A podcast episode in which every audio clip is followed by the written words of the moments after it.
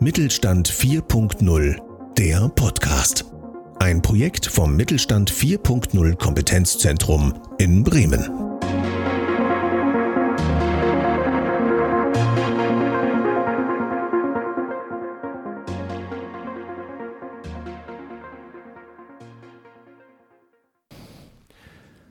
Heute das Thema digitale Geschäftsmodelle. Wir kümmern uns darum, was digitale Geschäftsmodelle eigentlich sind, wofür diese gut sind. Und mein Name ist Alexander Flögel und bei mir sind in diesem Kontext zwei Experten, nämlich Stefan Wiesner und Ingo Westphal. Moin erstmal. Hallo. Moin zusammen. Und ich würde Sie bitten, dass Sie sich einmal für unsere Zuhörer direkt selbst vorstellen. Ja, vielen Dank. Mein Name ist Stefan Wiesner. Ich bin Abteilungsleiter im BIBA, Bremer Institut für Produktion und Logistik. Ähm, wir sind als Konsortialpartner des Mittelstand 4.0 Kompetenzzentrums Bremen dafür verantwortlich, kleinen und mittelständischen Unternehmen in der Region das Thema digitaler Service und digitale Geschäftsmodelle näher zu bringen und diese dabei zu unterstützen, das auch in ihrem eigenen Unternehmen umsetzen zu können. Ja, ich bin Ingo Westphal, äh, ich bin von Haus aus Wirtschaftsingenieur, wissenschaftlicher Mitarbeiter am BIBA, Mitarbeiter von Stefan Wiesner und kümmere mich äh, in meinem Forschungsschwerpunkt äh, um Zusammenarbeit von Unternehmen in Unternehmensnetzwerken und speziell für sogenannte Product Service Systems also der Kombination von Produkten mit Services und äh, dort speziell digitale Services. Und da ist auch das Thema Geschäftsmodelle immer wichtig. Mhm, wunderbar, vielen Dank. Dann lassen Sie uns als erstes einmal die Definition festlegen, was überhaupt ein Geschäftsmodell ist. Einmal ganz kurz in eigenen Worten, bitte. Ja, also ein Geschäftsmodell beschreibt sehr verdichtet äh, ausgedrückt äh, die Art und Weise, wie ein Unternehmen sein Geld verdient. Ähm, dazu gehört einmal äh, das Wertangebot, das den Kunden gemacht wird. Also was bietet man an und natürlich auch äh, welchen Kunden, was sind die Kundensegmente, die adressiert werden. Und dann gibt es dort den gesamten Mechanismus, wie das abläuft, wie man den Kundenkontakt äh, aufbaut, hält und wie die Leistung abgerechnet wird und was so typische äh, Kostenfaktoren sind ähm, und äh, wo eigentlich die Kernkompetenz drin ist. Das ist so, was ein Geschäftsmodell ausmacht. Mhm, also gleichzeitig auch die Inhalte eines Geschäftsmodells. Dann kommen wir jetzt direkt mal zum Digitalen. Wie kann ich mir das vorstellen? Wenn ich als Unternehmen schon eine eigene Homepage besitze, dann ist das ja auch was Digitales oder mein Drucker im Büro hat ja auch äh, WLAN. Reicht das schon? Fühle ich mich dann schon so digital, dass mein Geschäftsmodell dann auch als digitalisiert äh, empfunden wird? Wie sieht das aus? Also ich würde dazu sagen, dass es ähm, auf jeden Fall schon ein guter Ansatz ist, seinen Drucker mit WLAN auszustatten. Äh, wird aber nicht ganz dazu reichen, das Geschäftsmodell als digital zu bezeichnen. Letztendlich, wie äh, Herr Westphal ja schon erwähnt hatte, geht es darum, die Wertschöpfung ähm, eines Unternehmens zu beschreiben. Äh, wenn dieser WLAN-Drucker jetzt einen substanziellen Anteil an der Wertschöpfung hätte, könnte man das sicherlich sagen.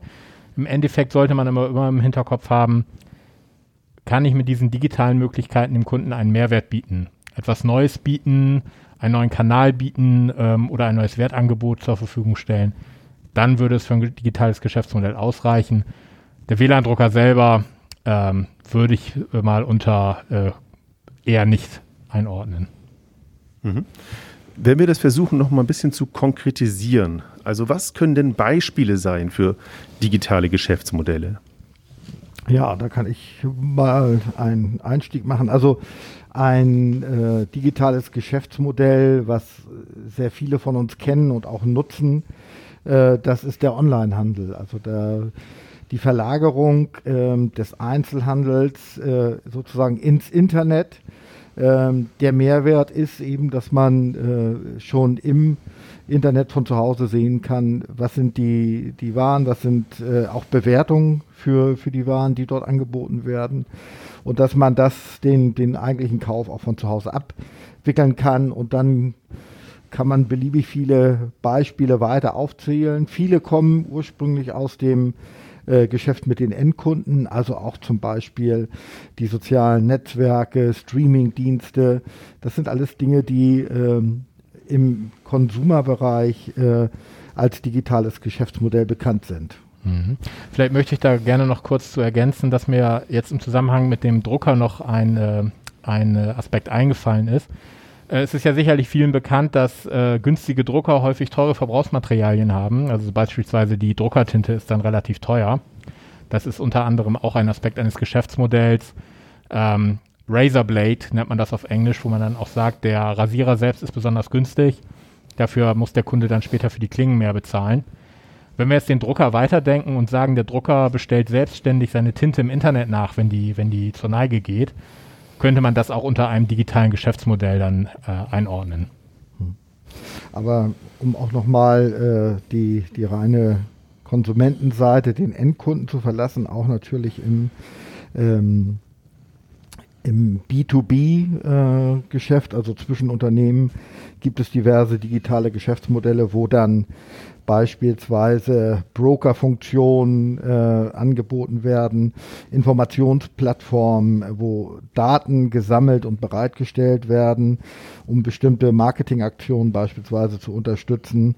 Und äh, ein Beispiel, was wir immer gerne bringen, äh, ist die, die Firma Wirth, die äh, seinerzeit mal einen Barcode-Scanner äh, an die Kunden äh, kostenlos zur Verfügung gestellt hat, mit denen relativ einfach äh, verbrauchte Materialien, äh, der Karton dieser Materialien eingescannt werden konnte und automatisch nachbestellt wurde. Und das hat ähm, den Prozess auf Kundenseite äh, deutlich vereinfacht, also ein richtiger Mehrwert und hat auch zu deutlichen Umsatzsteigerungen geführt.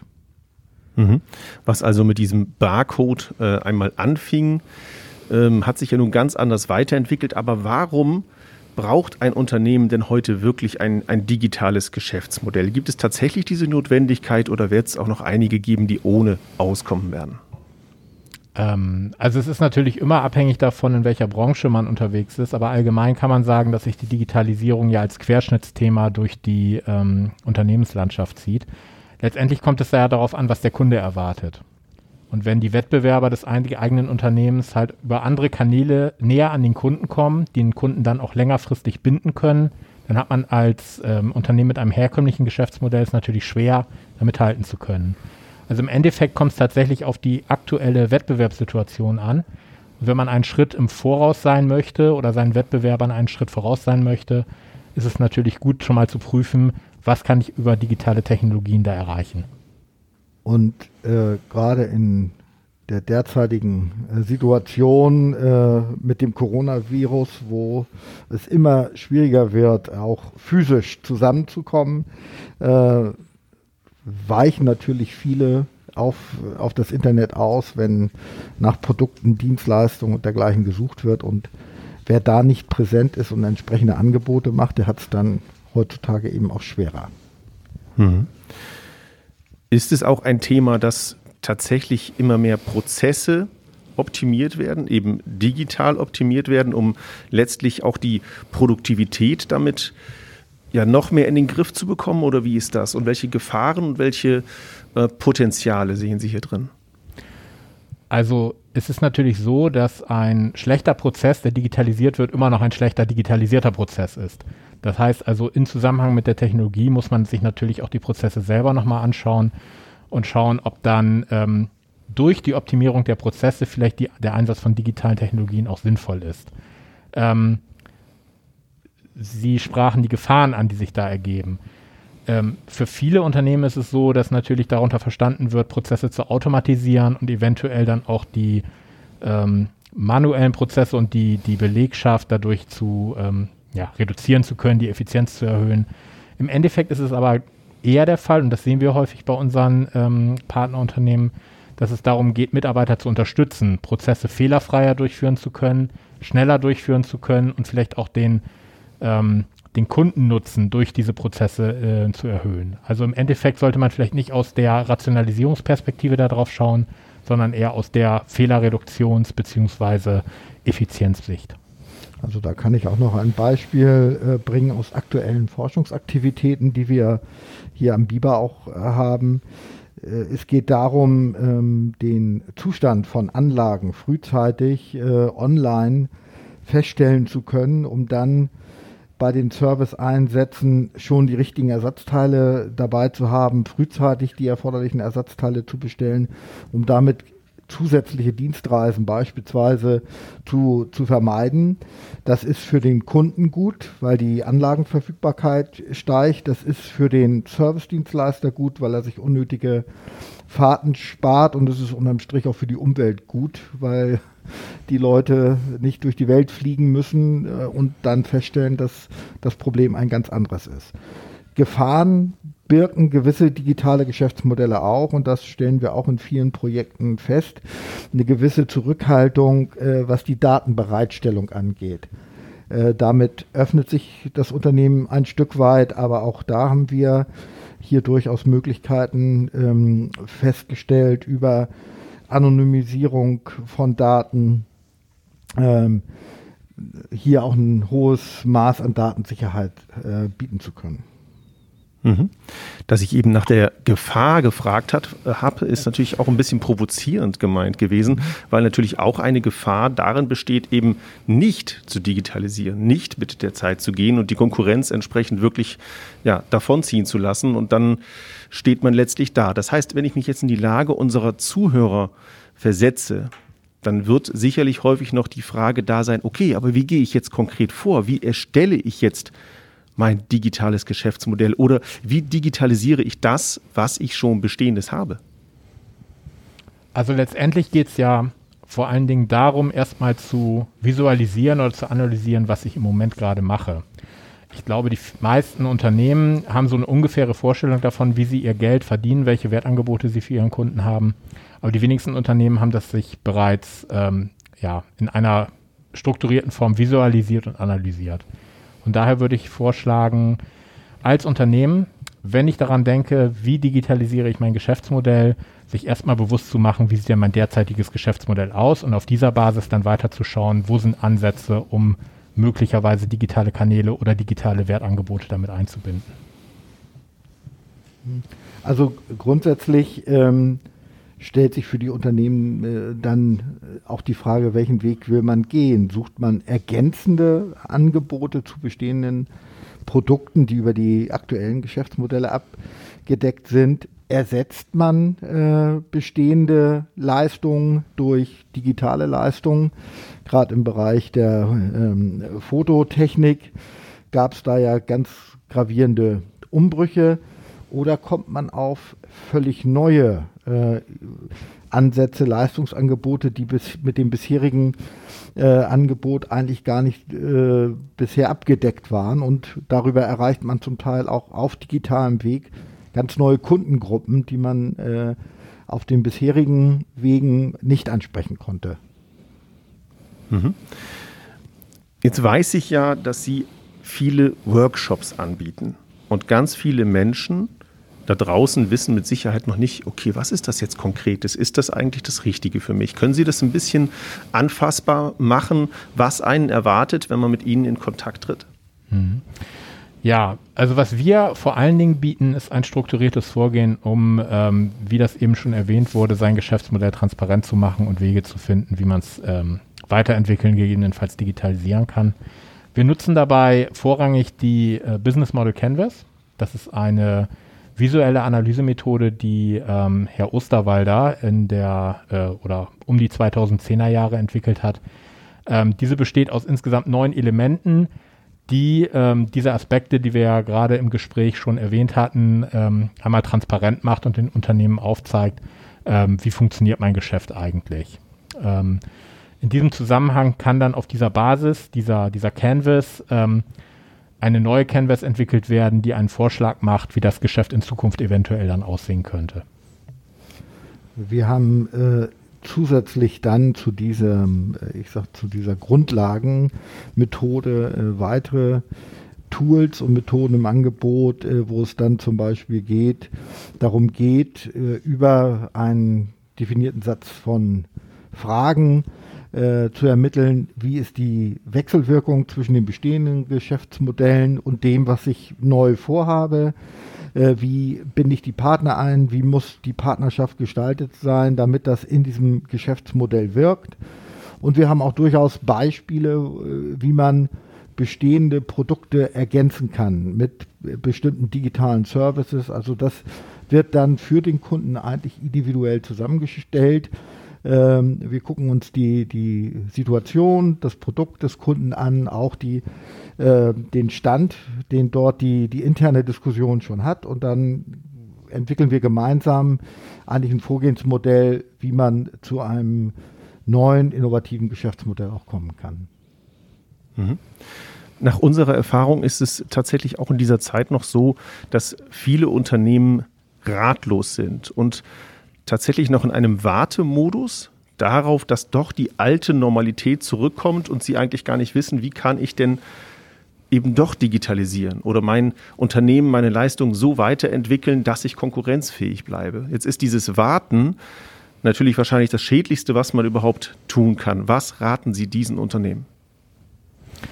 Ja, also ich würde, ich würde einfach sagen, nach Corona ist, wird nicht wieder wie vor Corona sein. Also diese Situation allein dadurch, dass ja die Wettbewerber ähm, auch nicht stehen bleiben, wird sich dynamisch weiterentwickeln. Ähm, ich würde mir äh, wünschen, dass die Unternehmen, die halt noch in dieser Schockstarre sind und nicht genau wissen, was sie, was sie jetzt machen sollen, ähm, sich einfach mal ähm, kompetente Ansprechpartner suchen und sich aus einer externen Perspektive mal ähm, zeigen lassen, was denn überhaupt möglich wäre. Das bedeutet ja nicht, dass man sofort alles um 180 Grad drehen müsste, aber es gibt halt externe Impulse, die halt zeigen können, in welche Richtung das gehen könnte. Dabei bieten wir vom Mittelstand 4.0 Kompetenzzentrum Bremen eine Möglichkeit, äh, kompetente Ansprechpartner in diesem Bereich zu finden. Also ich glaube, es ist wirklich wichtig, erstmal den Lösungsraum als Ganzes zu erkennen. Das geht über die Digitalisierung interner Prozesse wie der Rechnungsstellung.